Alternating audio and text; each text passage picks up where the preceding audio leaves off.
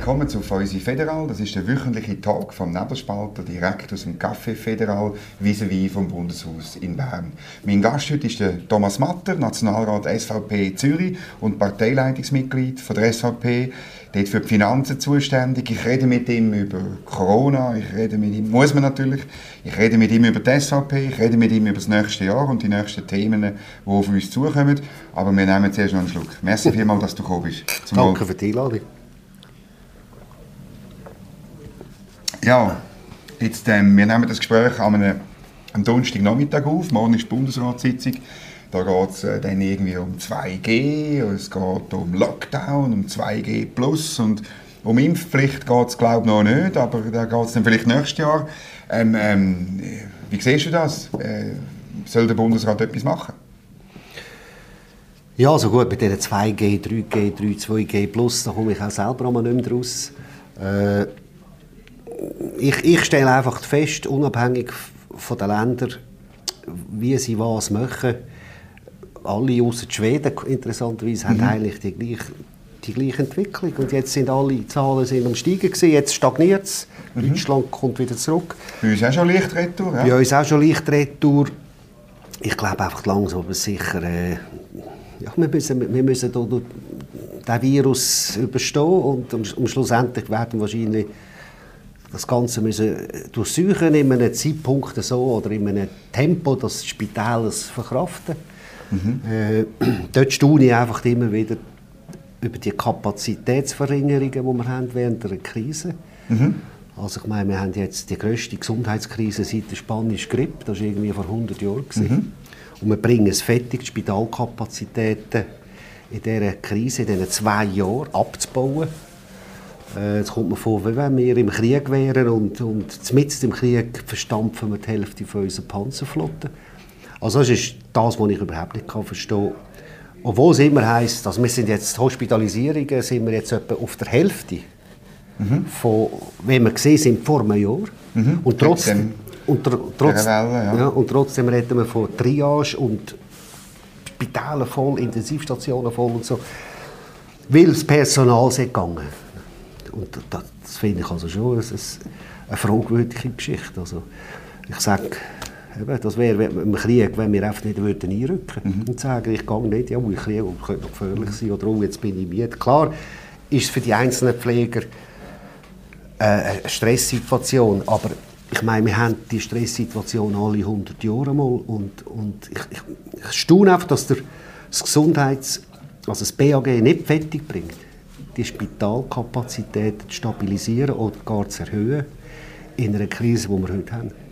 Der Alain Berset sagt, äh, also unser Mitarbeiter äh, Serkan Abrecht, hat das gefragt, oder? Weil wirklich von dort vom November 2020 bis heute sind etwa 300 Betten abgebaut ja. worden. Oder? Vorher kann man noch sagen, es war wegen der Armee und wegen der geschlossenen Ops und so, aber meine, die 300 Betten sind wirklich abgebaut worden. Und äh, der Alain Berset sagt, ja, das ist Sache der Kantone. Und Kantone sagen, nein, wir haben nicht abgebaut. Ich weiß es bis heute nicht. Oder? Zahlen Gut, also, ich meine, wenn der, wenn der Berset jeden Kanton kann zwingen um ganze Wirtschaftsbranchen an die Wand zu fahren und zu schließen, mhm. dann kann, kann man niemand erzählen, der BSC hat in einer besonderen oder außerordentlichen Lage nicht Kompetenz, mit den Kantonen zusammen Kapazitäten festzulegen. Und jetzt haben wir zwei Jahre sind wir jetzt in dieser Krise mhm. und wir haben in diesen zwei Jahren nicht fertiggebracht, äh, Ausbildungsintensiv, äh, eine intensive Ausbildung zu machen, offensiver zu machen in dieser Krise, wo wir doch wissen, wie wichtig als, als Pflegepersonal jetzt ist.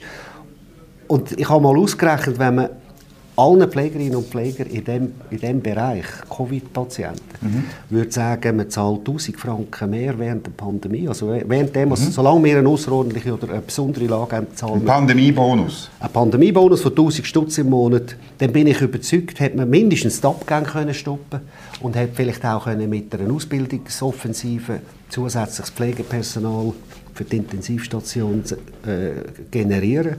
Und es wäre immer noch viel billiger gekommen, als die 100 Millionen Budget für eine Impfwoche, die nichts gebracht hat. Ja. Oder? Und das, ist, das hat mit Vierung zu tun. Und ich, ich sage einfach, wir haben äh, eine grosse Vierungskrise im Gesundheitswesen. Mhm. Also, wo machst du die fest? Beim Alain bei den Spitälern oder irgendwo zwischendrin? Es ist ja, ich meine, das Gesundheitswesen ist, ist von oben bis unten staatlich organisiert. Es gibt, es gibt Privatspitäler, aber das ist äh, der, der, der kleinste Teil, oder? Ja, solange wir, solange wir in einer besonderen Lage sind oder außerordentlichen Lage, mhm. je nachdem, ist natürlich ist der Kopf vom Wisch ist der Pers, ist ganz klar. Mhm. Also Kantone warten natürlich in einer besonderen Lage, dass die Impulse vom Bund kommen. Nur, nur in einer besonderen oder außerordentlichen Lage. Mhm. Nachher soll der Föderalismus wieder spielen. Aber wenn der, wenn der PS nicht fähig ist, die, das Wichtigste an dieser Krise, nämlich die Hospitalisierungen, insbesondere Intensivstationsbetten, ja inklusive Personal, mhm. zu stabilisieren oder zu erhöhen. Und er hat jetzt doch seit zwei Jahren, hat zwei Jahre Zeit gehabt, um das zu machen. Dann, dann, dann liegt das natürlich am BAG. Mhm. Was ist, oder die Position von der SVP ist, ist von außen gesehen es war zu dem Covid-Gesetz nicht immer gleich gewesen. Es ist glaube ich auch für euch nicht ganz einfach gewesen. Aber zuerst sind wir im, im Parlament eher dafür gewesen, glaube ich. Nachher haben das Referendum unterstützt. Jetzt äh, haben probiert, die besondere Lage aufzuheben, sind aufgelaufen im, im Parlament. Was sind die nächsten Schritte und wie, wo stehen ihr wirklich? Ich glaube, wir, wir, wir sind immer, wir haben klare Linie gehabt. Mir ist klar, dass die Medien natürlich, die Mainstream-Medien, speziell der Blick, immer wieder versucht, uns Sachen zu unterstellen, die nicht stimmen. Wir haben am Anfang, wir sind die Ersten gewesen, die die Massnahmen gefordert haben, zum Beispiel Grenzschliessungen. Weil ich meine, es ist ja offensichtlich, woher dass der Virus bei der ersten Welle gekommen ist. Man hat das ignoriert. Wir haben ja auch Masken tragen, haben wir gesehen, dass das ein Schutz ist. Wir haben gesagt, Masken, das sei wertlos. Äh, wir haben gesagt, einfach die wichtigen Sachen, Masken tragen, Abstand einhalten und so weiter. Äh, und wir haben immer gesagt, von Anfang an, die Risikogruppen schützen. Mhm. Und speziell natürlich Alters- und Pflegeheime, wo die am Schluss dran sind. Zuerst hat man das Restaurant zugemacht, obwohl die Risikogruppe gar nicht im Restaurant ist, oder normalerweise. Und wir haben uns immer eingesetzt für risikobasierte Massnahmen. Und, und sie müssen verhältnismäßig sein. Und dann hat es eine Phase gegeben mit Lockdowns und so weiter, die nicht mehr verhältnismäßig waren. Mhm, also etwa vor einem Jahr sind ja beide zugegangen. Genau. Und da haben wir natürlich interveniert. Aber man tut uns auch immer wieder unterstellen, wir sagen Impfskeptiker. Das stimmt mhm. überhaupt nicht. Also ich selber bin mittlerweile dreimal geimpft. Mhm. Ich sage, alle Menschen, die in einer Risikogruppe sind oder nur annähernd an der Risikogruppe, die sollen sich impfen. Es ist der beste Schutz, den wir momentan haben. Mhm. Aber wenn es zum Beispiel darum geht, fünfjährige Kinder zu impfen, und ich sehe von der Statistik her, das Todesfallrisiko unter 20-Jährigen bei 0,0002 Prozent liegt. Mhm. Und es doch bei den Impfungen kann Nebenwirkungen geben bei den Jungen. Auch selten, aber dort, dort sage ich natürlich dann, also Kinder impfen muss man, sollten sich die Eltern zweimal überlegen, aber vor allem darf es keine Impfpflicht geben in der mhm. Schweiz. Das muss jeder selber entscheiden. Weil wenn wir diese Tür aufmachen, indem wir x Punkte in unserer Verfassung brechen, dann wird das Schule machen. Dann schaffen wir ein Präjudiz, wo im ersten Schritt müsste man den generell Impfzwang einführen. Also ein Zeckenbiss ist gefährlicher als, als Covid-positiv. Äh, Maser ist viel gefährlicher als Covid-positiv. Dann ist nachher der nächste Schritt das Impfobligatorium für eine ganze Liste von Krankheiten. Mhm.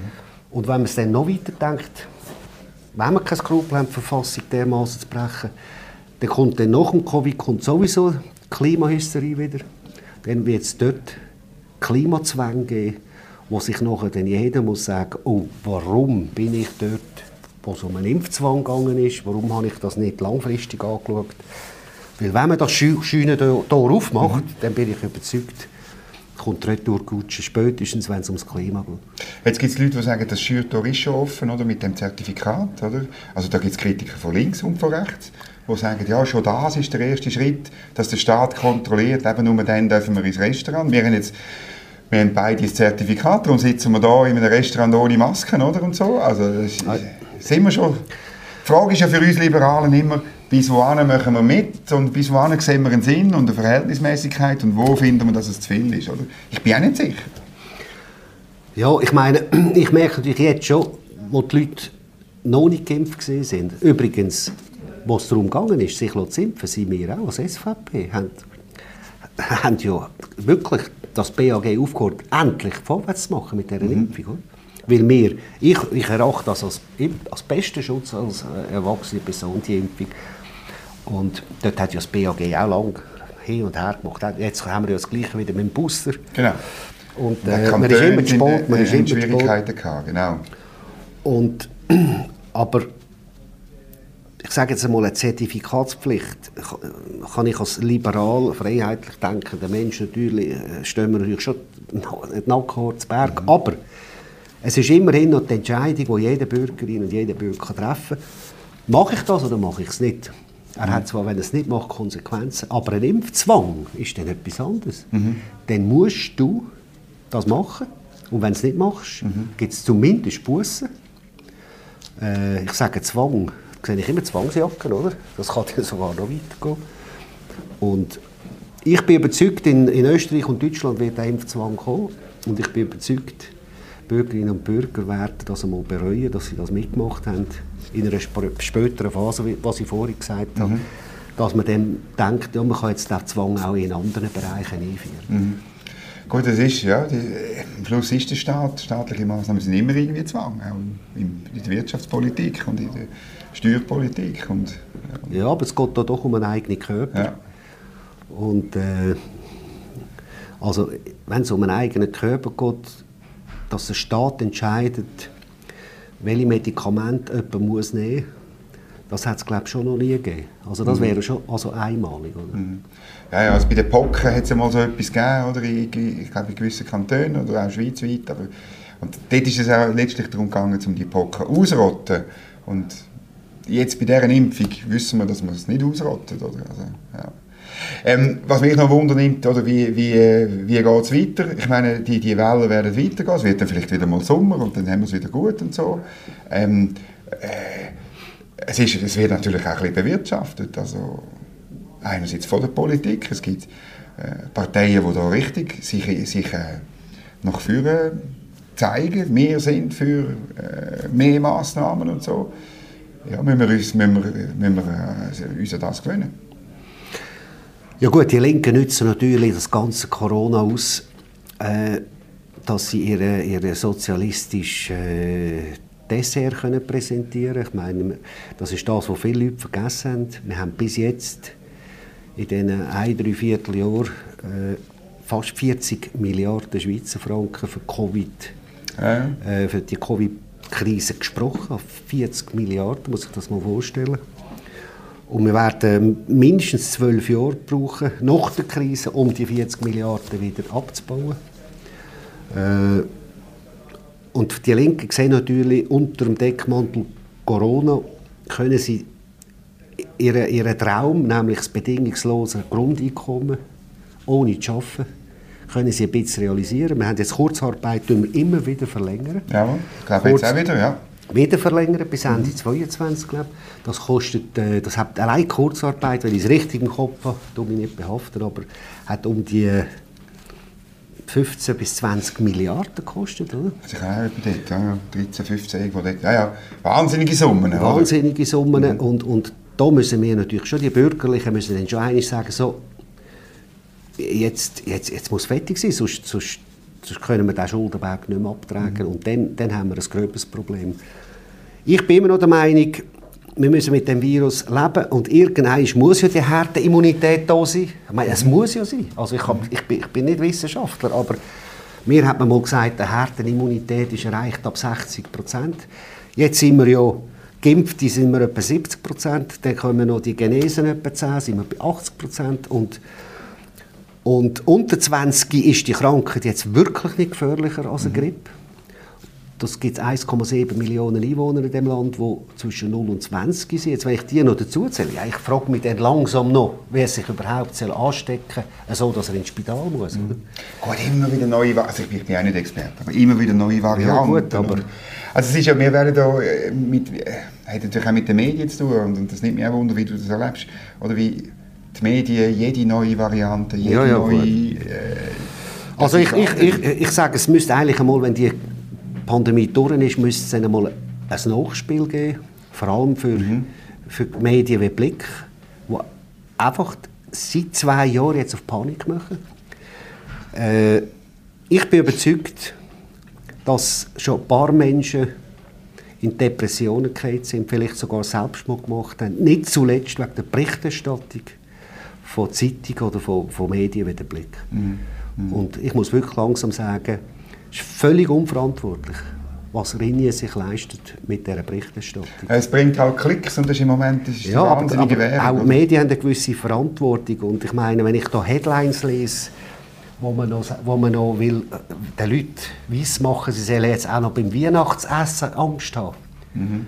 Dann muss ich sagen, es löscht es mir einfach langsam ab und, und irgendjemand muss auch der Verleger, der eine gewisse Verantwortung hat, sollte mal eingreifen und sagen, so, jetzt ist fertig heute. Mhm. Ja, jetzt sind wir bei den Medien nachher. Am 13. Februar wichtige Abstimmung über das Mediengesetz oder das Medienpaket. Äh, das ist auf eurer Seite abgelehnt worden. Ähm, wie, wie siehst du es? Wie, wie, wie, also der Abstimmungskampf wird bald anfangen, wenn dann die Leute aus der, aus, aus der Weihnachtsferien zurück sind. Und, äh, ja, kann man das gewinnen? Ja, also, äh, ich finde das ein, ein unglaubliches Gesetz. Wenn die Schweiz das Medienförderungsgesetz annimmt, dann gehen wir Richtung äh, Russland, wo staatseigene Medien hat. Ich meine, man hat es übrigens schon bei Corona gesehen, all die Werbungen, die jetzt BAG mhm. zahlt, auch bei der Impfwoche. Mhm. Dutzende von Millionen an Bei Werbung. Bei uns nicht? Nein, aber ich habe es im Radio überall gehört, ja. in den Privatradios, in den Zeitungen, Inserat und so.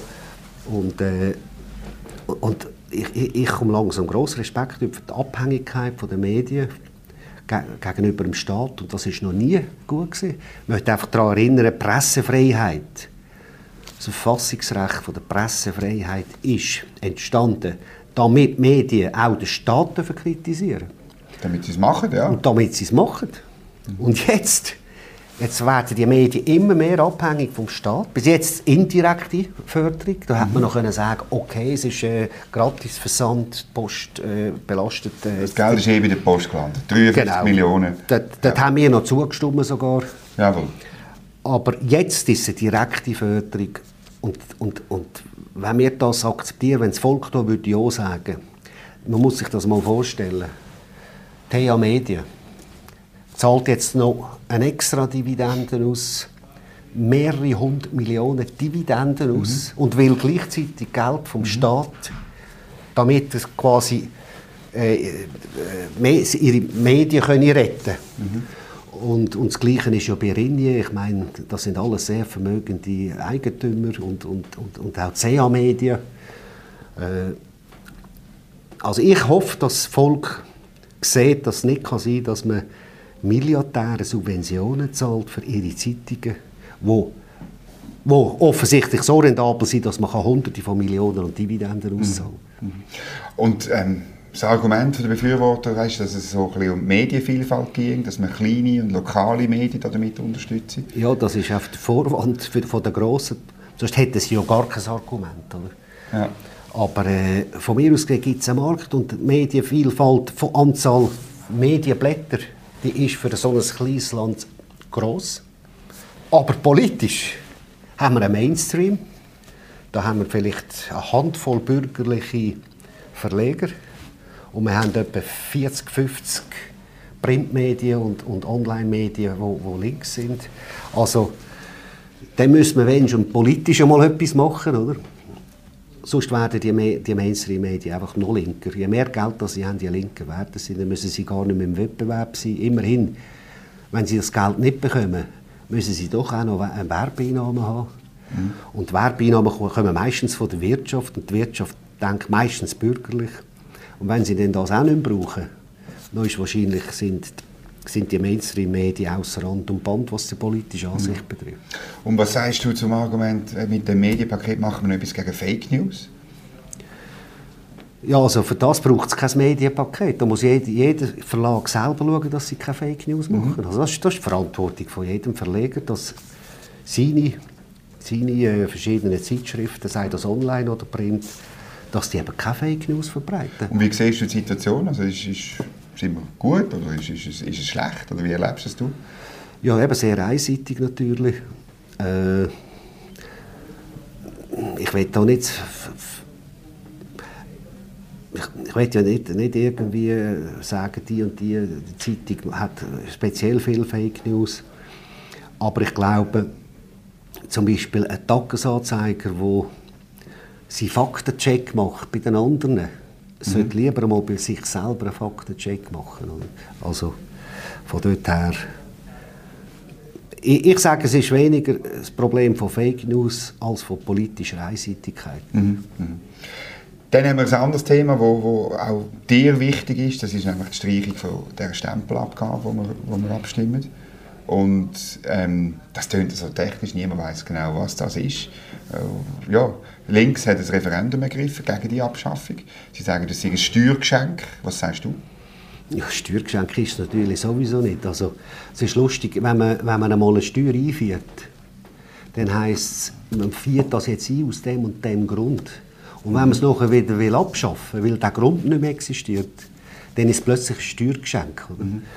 Und man muss aufpassen, es ist ja nicht, es geht nicht um die Stempelabgabe, die bleibt ja bestehen, sondern es geht um ein Thema, das ist halt in dem Gesetz, nämlich die Emissionsabgabe. Genau.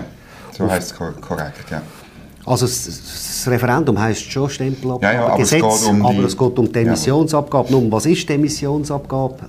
Es ist so in der Schweiz, man hat einmal eine Steuer eingeführt, dass wenn man eine Firma gründet, zahlt man auf dem Eigenkapital bei der Gründung 1% und liefert das dem Staat ab.